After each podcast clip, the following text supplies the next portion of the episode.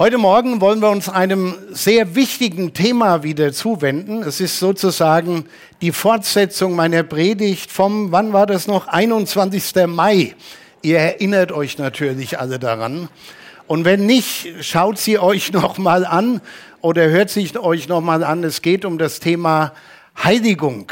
Uh, das klingt total heilig. Und wie gesagt, hört euch das noch mal an. Tatsächlich klingt das Wort wie aus einer anderen Zeit, oder? So ein bisschen verstaubt, Heiligung, kann man da heute noch drüber reden, in einer so aufgeklärten Welt. Aber ich glaube, gerade in unserer Zeit, die so chaotisch ist und wo das Christentum überall erodiert, abnimmt und weniger wird, wo Kirchen verkauft werden, wo es vieles mit dem Glauben nicht mehr so genau nehmen, ist das wichtiger als je zuvor.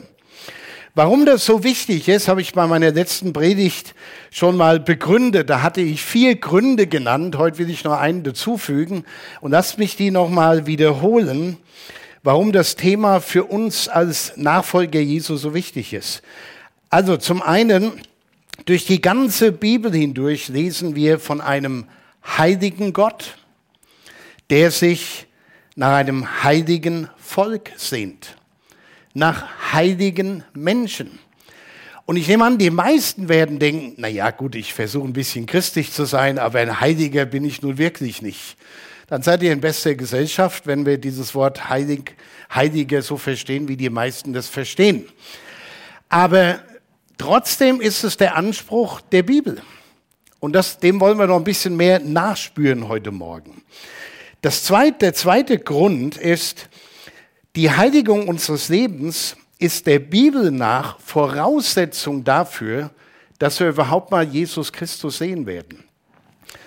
Wo steht das in der Bibel? Es steht genau da im Hebräerbrief. Jagt dem Frieden nach mit jedermann und der Heiligung, ohne die niemand den Herrn schauen wird. Und allein der erste Satz ist ja schon eine riesen Herausforderung in unserer Zeit, dem Frieden nachzujagen. Ha, und der Heiligung, ohne die niemand den Herrn sehen wird. Der dritte Grund ist natürlich ganz einfach. Als Kirche des Nazareners gehören wir zu den Heiligungskirchen und kommen aus der sogenannten Heiligungsbewegung. Aber viele, die zu Heiligungskirchen gehören, das war früher auch die, die evangelisch-methodistische Kirche, die Gemeinde Gottes und einige andere Bewegungen. Viele haben keine Ahnung mehr, wo sie da eigentlich geistlich herkommen. Und ich kann mir gut vorstellen, viele hier bei uns, auch die jetzt vielleicht neuer hier in unsere Gottesdienste kommen, wissen nicht, was unser, ich sag mal, geistliches Erbe ist, wo wir uns drauf gründen, was uns immer schon wichtig war. Deshalb ist mir es wichtig, nochmal darüber zu reden. Und der vierte Grund war, in einer immer dekadenter werdenden Zeit ist es umso notwendiger, dass wir als Christen ein heiliges Leben führen und damit sozusagen auch anders sind als alle anderen. Und zwar nicht nur am Sonntag, wenn wir hier brav sitzen, sondern auch am Arbeit, wenn alles schlecht läuft und nicht so gut läuft. Dass wir da uns anders verhalten, dass man das sieht. Und ich glaube, dass wir einen Unterschied machen können in unserer Stadt, in unseren Orten, in unserer Nachbarschaft, in unserer Gesellschaft, wenn deutlich wird, das sind Leute, die leben tatsächlich anders. Die haben einen anderen Herrn. Und ich will noch einen fünften Punkt, einen fünften Grund dazu nennen. Ich glaube, dass viele Christen in unserer Zeit und bestimmt auch hier in unserer Gemeinde und in unserer Kirche in Deutschland eine echte geistliche Erneuerung brauchen. Umso länger man als Christ unterwegs ist, zu einer Gemeinde gehört, umso mehr tut man aus Gewohnheit heraus. Man geht in den Gottesdienst, ja, ist so gewohnt. Man betet auch, ja, macht man halt, so, weil man es so gewohnt ist. Aber vieles hat sich so abgenutzt und ich glaube, da brauchst einfach so eine geistliche Erfrischung und Erneuerung und die nur kommen kann, wenn das im Inneren geschieht. Das geschieht nicht durch neue Gemeindeprogramme und Konzepte, sondern durch eine Veränderung des Herzens. Phineas Precy, das war der Gründer der Church of the Nazarene, der sah seine Berufung darin, die to Christianize Christianity, also die Christenheit zu christianisieren. Und das ist ein interessanter Anspruch, den er da ausgesprochen hat, denn es ging ihm dabei nicht darum, zu sagen, wir als die Nazarener, die Kirche des Nazareners, wir sind die besseren Christen, wir haben es kapiert. Darum ging es überhaupt nicht sondern es war die Gruppierung von Christen, von denen er sich wünschte, dass die Christen wieder tatsächlich als Christen leben und das nicht nur irgendwo in ihrem Stammbuch stehen haben, dass der mal christlich getauft wurde. Und ich glaube, das ist irgendwo eine Riesenherausforderung in unserer Zeit, dass wir, dass die erschlaffte und geistlose Christenheit durch die Kraft des Heiligen Geistes wieder zu dem werden kann, was nachdem sich Christus sehnt. Und ich habe in, in, der letzten Zeit mal mit Leuten gesprochen, die äh, in Kirchen vorstehen, Verantwortung haben oder im Kirchenvorstand sind. Und da kamen dann so Aussagen, naja, bei uns geht es ja nur noch um Administratives. Nur noch um das Organisieren und das Verwalten. Wir reden im Vorstand über alles Mögliche, aber nicht über geistliche Dinge. Und ich glaube, das sind die Herausforderungen, dass alles andere so viel Beachtung von uns fordert, dass das, worauf es wirklich ankommt, viel zu kurz kommt, nämlich das, was hier im Inneren in unserer Beziehung zu Jesus passiert und gelebt wird. Und ich denke, genau das ist heute so wichtig. Ich habe in meinem Infobrief und auch bei der letzten Predigt schon mal diesen tollen Satz hier äh, veröffentlicht. Und zwar von, irgendwie will er hier gerade nicht. Da ist er doch. Von John N. Oswald. Das ist ein Methodist, der äh, ein interessantes Buch geschrieben hat, äh, Call to be Holy, berufen, um heilig zu leben. Das Schicksal der christlichen Kirche in Amerika und auf der ganzen Welt hängt davon ab, was die Kirche mit der biblischen Lehre der Heiligung macht. Ich lasse das mal einen Moment stehen, ja, damit ihr mal so ein bisschen drüber brüten könnt. Weil einige werden sagen, das Schicksal der Kirche hängt davon ab, ob noch genug Kirchensteuer eingeht oder welche Leute da vorne stehen oder in den Vorständen und Gremien sitzen. Nee, ich glaube, Oswald hat recht. Das Schicksal der christlichen Kirche hängt davon ab, wie die Kirche mit der biblischen Lehre der Heiligung umgeht. Also wie sie damit umgeht, dass wir als solche, die gesagt haben, wir wollen doch eigentlich Jesus nachfolgen, ihm auch wirklich nachfolgen und ein heiliges Leben führen. Vielleicht ist es mal wichtig zu wissen, wir gründen uns ja äh, von unserer Theologie her auf die von John Wesley, also John Wesley, der den Methodismus, evangelisch-methodistische Kirche mitbegründet hat. Und wenn man dann fragt, wie hat der denn Heiligung erklärt? Der hat hier unglaublich viel geschrieben. Ich habe zu Hause seine Werke im Regal stehen. Das ist so viele Bücher. Ganz klein gedruckt, unfassbar. Das meiste davon hat er auf dem Pferd geschrieben, also nicht vor seinem Apple-Laptop, sondern auf dem Pferdesattel. Vielleicht war da ein Apple-Laptop eingebaut, keine Ahnung, aber ich glaube ich es nicht. Der hatte vielleicht einen Apple dabei, aber einen zum Essen. So, der John Wesley war viel unterwegs, auf Pferd geritten von einem Ort zum anderen, hat geschrieben ohne Ende, aber ein Buch mit dem Titel Hier meine Lehre zum Thema Heiligung, das gibt's nicht. Andere Theologen mussten das aus allem, was er geschrieben hat, herausdestillieren, wenn man so will. Aber trotzdem fand er die beste Definition von Heiligung in den Worten von Jesus Christus selbst. Jesus, als er gefragt wurde, wir haben das eben schon mal gehört, vielen Dank fürs Vorlesen. Ich will es nochmal wiederholen, die zwei wichtigen Sachen. Als er gefragt wurde, was ist denn das wichtigste Gebot? Da sagt Jesus, du sollst den Herrn, deinen Gott lieben von ganzem Herzen, von ganzer Seele und von ganzem Gemüt. Das ist das höchste und erste Gebot. Also die Liebe in dieser Dimension nach oben, das ist das Allerwichtigste, sagt Jesus und bestätigt wird es dann auch von John Wesley. Aber dann fährt Jesus fort, das andere aber ist dem gleich, Du sollst deinen Nächsten lieben wie dich selbst.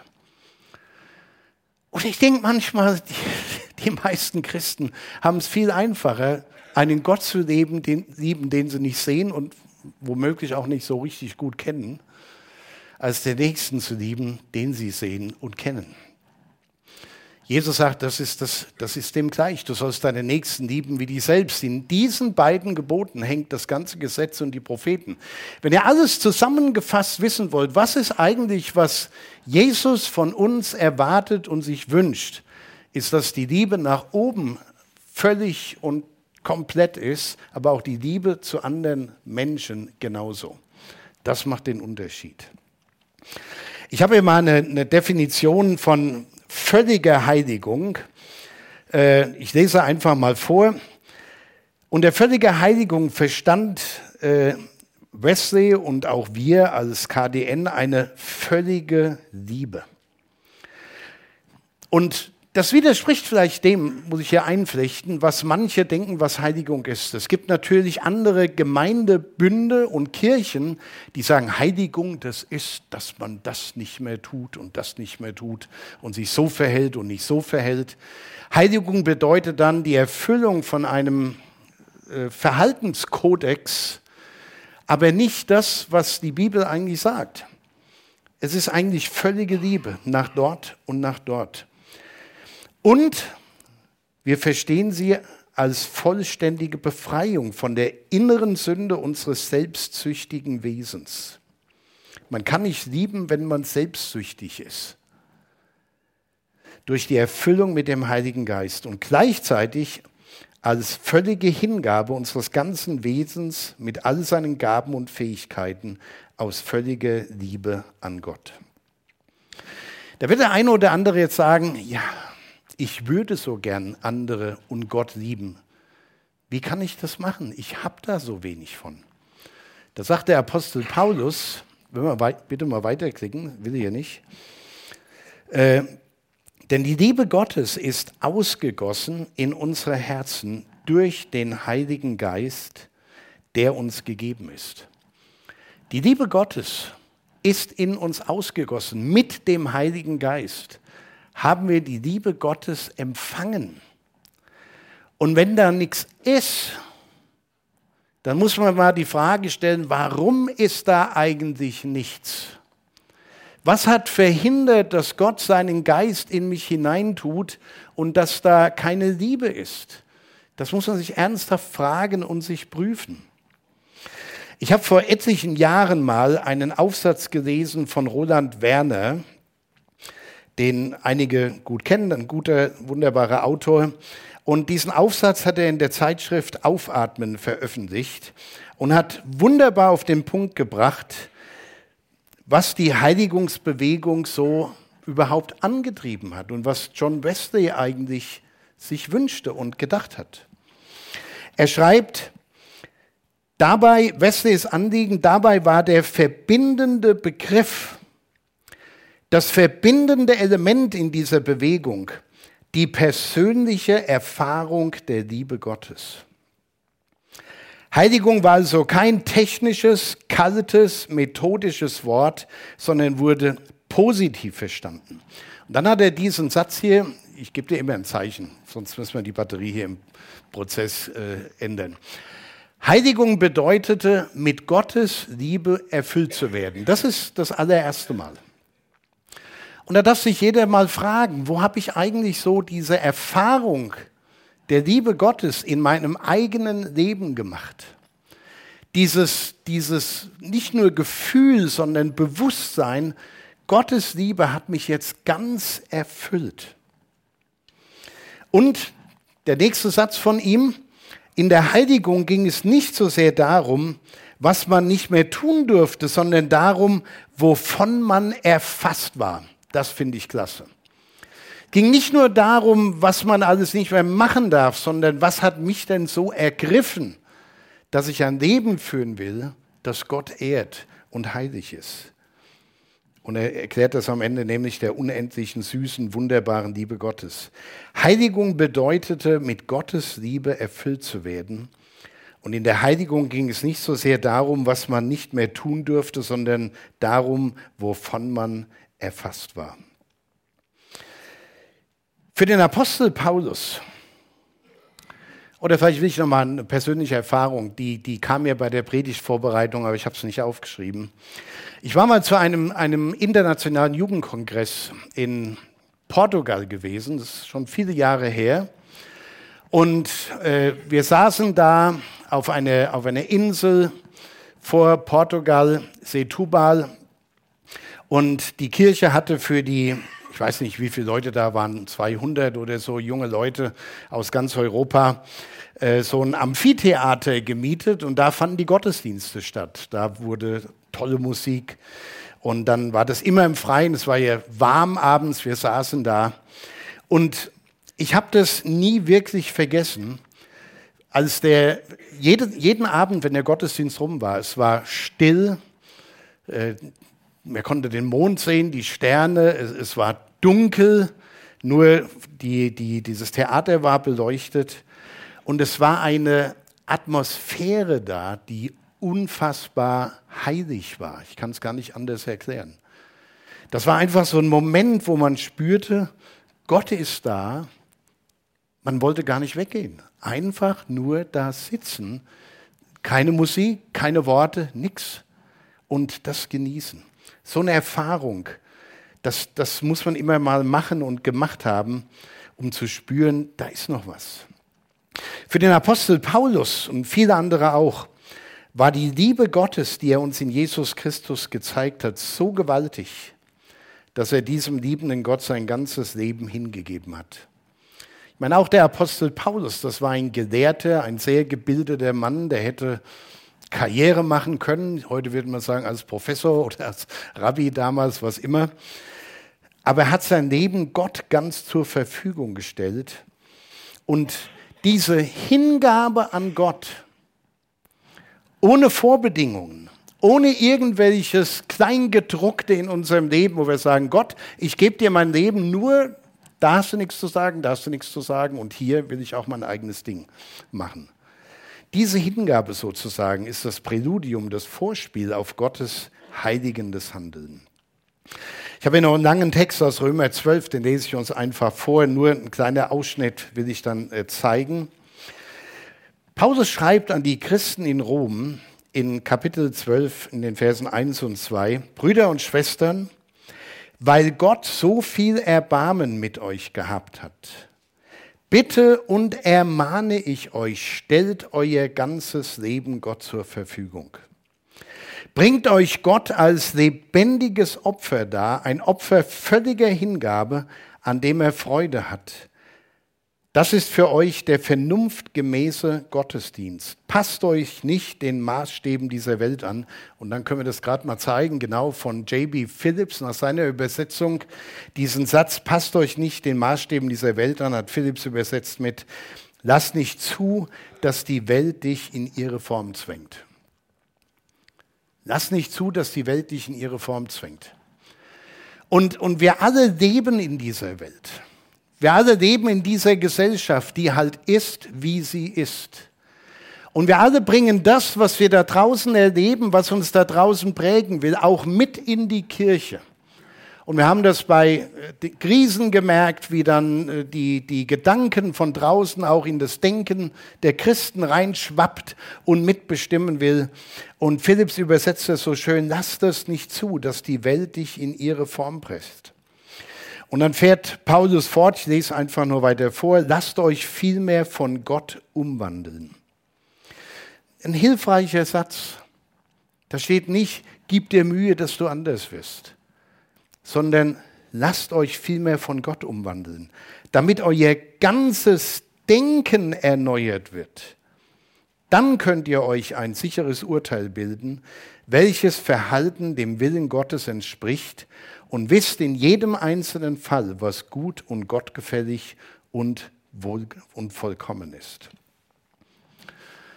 Habt ihr morgens schon mal, ich stelle gerade fest, dass ich das noch nie gemacht habe, deshalb frage ich einfach mal so ehrlich, habt ihr morgens schon mal da gesessen und gebetet, Herr, was willst du heute bei mir umwandeln?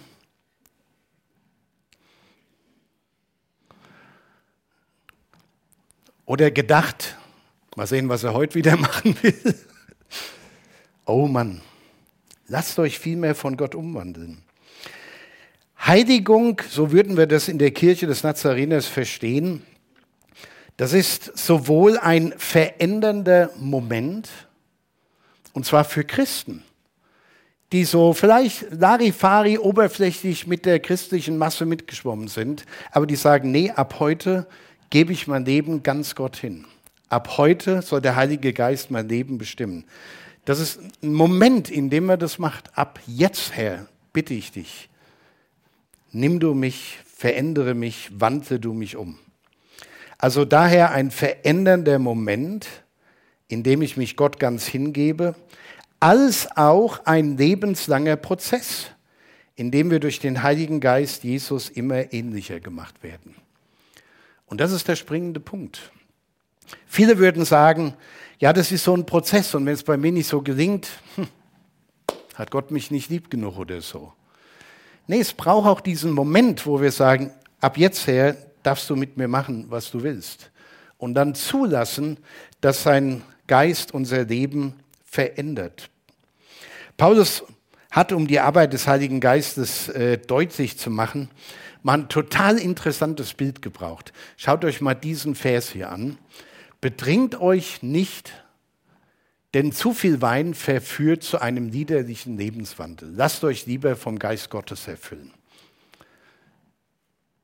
Nee, nee, das reicht schon. Daran haben wir schon genug zu kauen. Betrinkt euch nicht. So, es ging Paulus überhaupt nicht um Saufen auf gut Deutsch, sondern es ging ihm darum, ihr wisst doch alle, wie das ist, wenn einer zu viel Alkohol trinkt. Was passiert mit dem? Sein Wesen wird liederlich, die Menschen verkommen, sie werden kontrolliert vom Alkohol, sie wissen gar nicht, was sie machen. Und wie viele, die mit Alkoholikern zu tun haben, vielleicht in der Familie, die wissen, wie das ist, dass mancher, der dann in seinem Suff Dinge tut oder sagt und sie nachher furchtbar bereut, beim nächsten Mal wieder total absäuft und Dinge tut, die er bereut. Der Alkohol hat die Kontrolle über den Menschen. Und was Paulus sagen will, ist, ich finde es ein derbes Beispiel, aber ich, irgendwie finde ich es gut. Lasst euch lieber vom Geist Gottes erfüllen. Übersetzung Hans-Günter Mohn, seid besoffen vom Heiligen Geist. Frei übersetzt. Und eigentlich müsste es heißen, übersetzt werden, lasst euch beständig von Gottes Geist erfüllen. Paulus sagt, genauso wie der Geist Gottes euch erfüllt, genauso soll der Geist Gottes euer Leben erfüllen und euer ganzes Wesen durchdringen und leiten. Darum geht es. Aber die Wahrheit ist doch, dass die, vielleicht die Mehrheit der Christen so christlich ihr Leben führen und sich vielleicht nur am Sonntag oder vielleicht nochmal, wenn sie in eine Kleingruppe gehen, in der Kleingruppe mit so etwas intensiverem beschäftigen.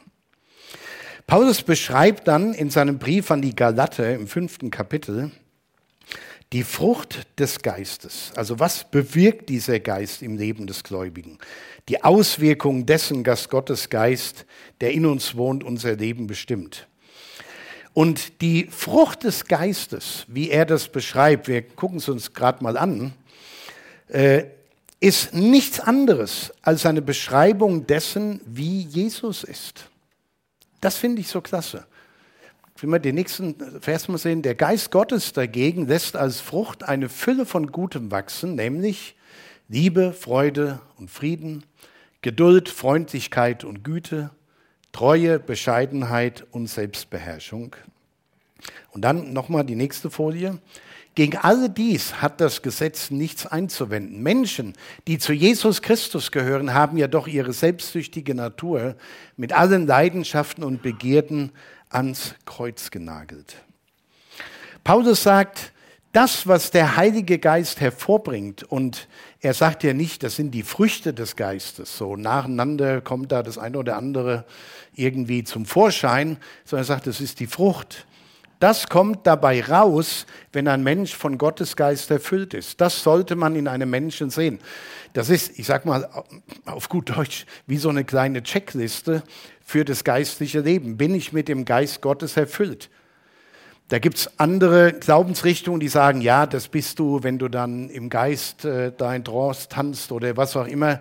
Nee, die Frucht des Geistes ist in erster Linie das, dass man die Frucht, die der Geist wirkt, im Leben eines Menschen sieht. Und da kann man sich, geht doch mal gerade zurück mit auf die letzte Folie, immer schön prüfen und nochmal gucken, wie sieht es denn aus mit meiner Liebe, mit meiner Freude, mit meinem Frieden mit meiner Geduld, Freundlichkeit, Güte, mit meiner Treue, Bescheidenheit und Selbstbeherrschung. Da alle merken wir, oh Mann, wenn es da eine Anzeige für gäbe, wären wir oft im Reservebereich.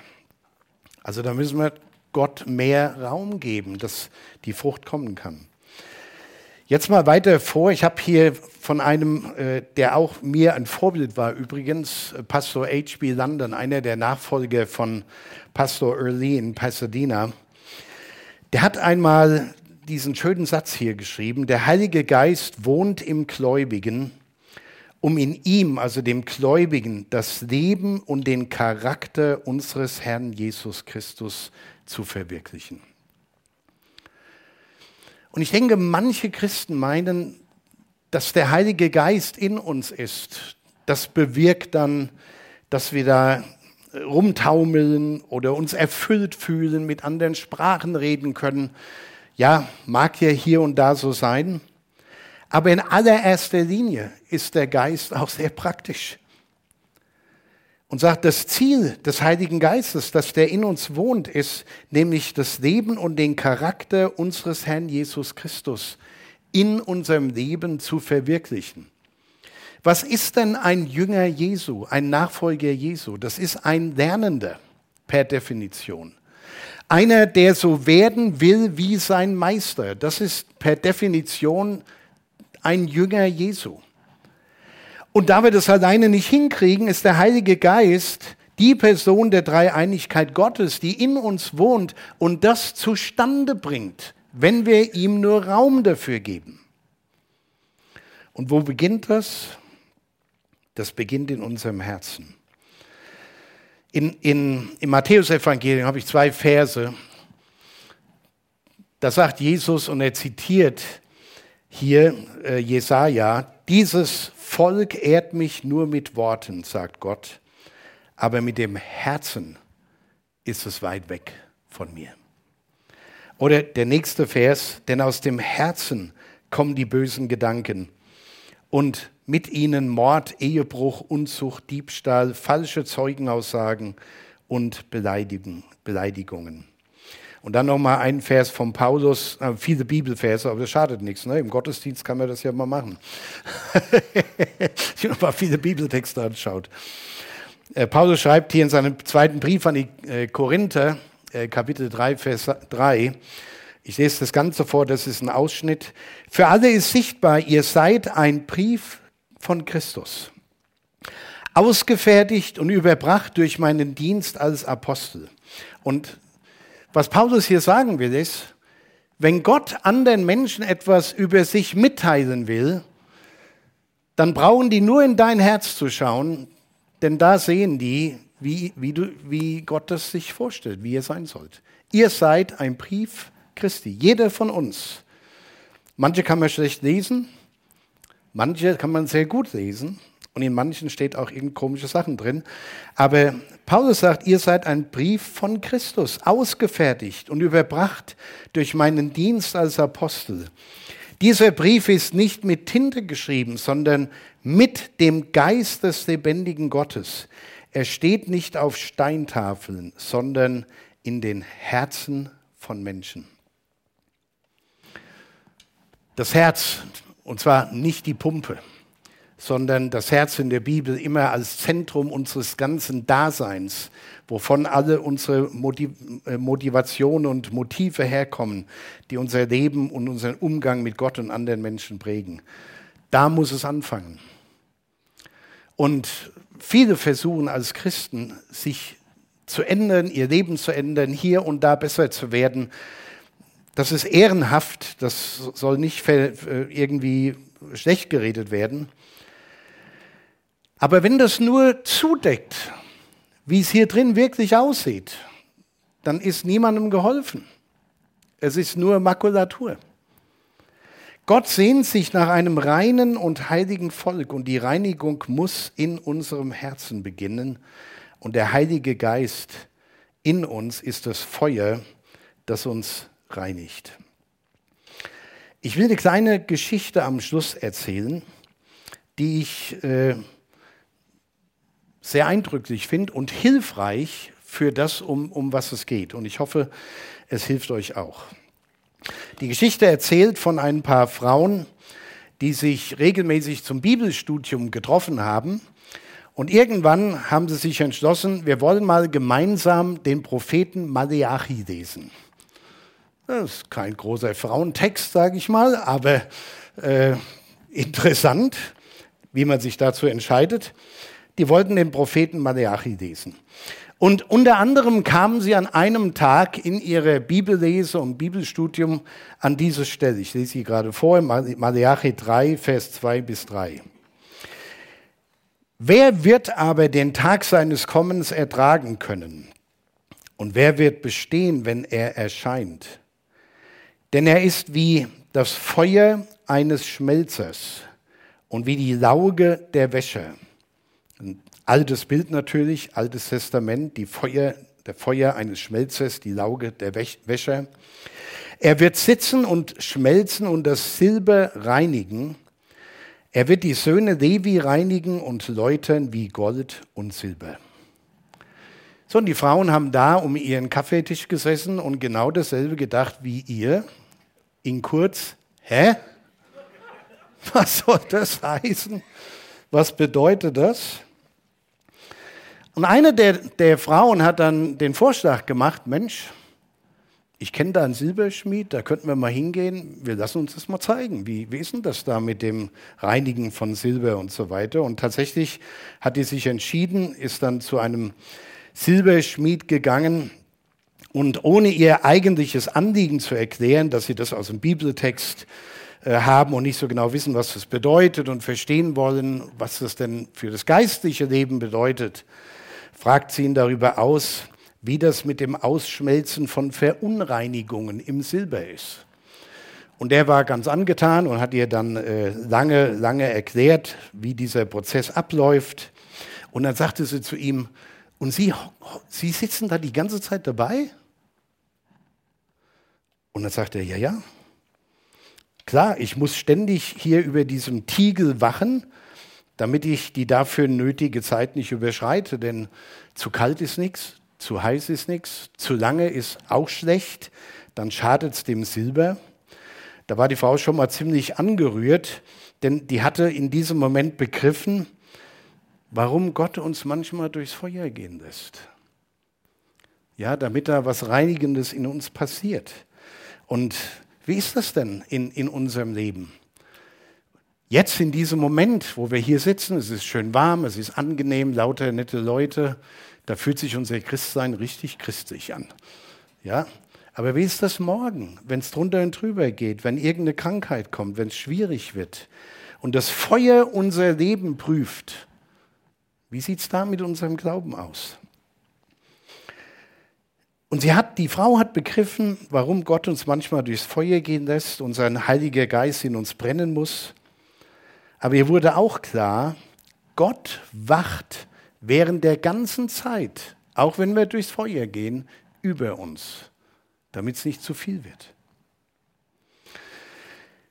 Bevor die Frau den Silberschmied verließ, hat sie ihm noch eine, letzte Frage gestellt. Und das ist wirklich ich glaube, das ist der Kern der Predigt heute. Wenn ihr euch nichts merkt, nur das, habt ihr das meiste verstanden. Die Frau fragt ihn, fragt ihn, wie wissen Sie denn, wann genau der Reinigungsprozess abgeschlossen ist? Spürt man das? Kann man das messen? Wie wissen Sie das? Und der Silberschmied sagte, das ist total einfach. In dem Moment, wo ich mein Gesicht im Silber sehe, ist der Reinigungsprozess beendet. Und ich glaube, das ist der spannende Punkt. Was ist das Ziel der Heiligung? Nicht einfach nur, dass wir hier und da ein bisschen besser und frömmer aussehen, sondern die, das große Ziel ist, dass Gott, dass andere Menschen in unserem Leben Jesus sehen. Dass sie ihn in uns erkennen. Dass sein Bildnis in uns wiederhergestellt wird. Darum geht's. Heiligung, man kann da so viel drüber sagen, so viele verschiedene Meinungen haben. Aber ich für meinen Teil glaube, dass zwei Punkte wichtig sind, nochmal so zusammenfassend. Dass wir begreifen, es geht in erster Linie um unsere Liebe zu Gott, die ungeteilt sein soll. Und von da ausgehend um unsere Liebe zu anderen. Und dann damit, dass dieser ganze Prozess, der damit beginnt, dass ich mein Leben Gott ganz hingebe, mich so anders macht und verändert, dass das Bildnis Christi in mir wiederhergestellt ist.